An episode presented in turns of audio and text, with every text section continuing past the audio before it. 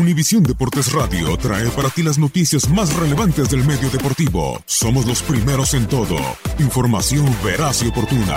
Esto es La Nota del Día. Un gran reto, me siento muy feliz por, por llegar al, al, equipo más grande de Holanda, con una historia que increíble, todos la sabemos.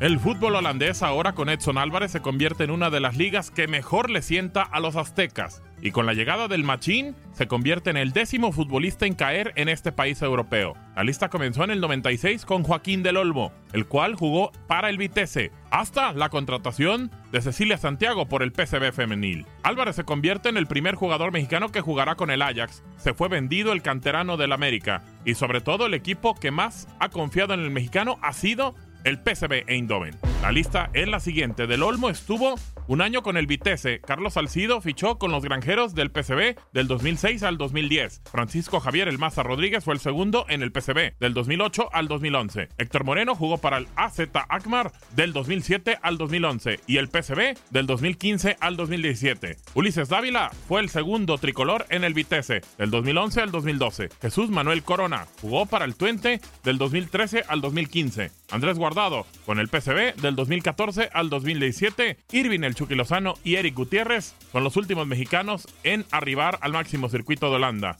También Cecilia Santiago. Chucky desde el 2017, Guti desde el 2018 y Ceci desde hace unos meses. ¿Será que la contratación de Edson abre una puerta para que los mexicanos puedan jugar con el Ajax? Para Univisión Deportes Radio, Gabriel Sainz.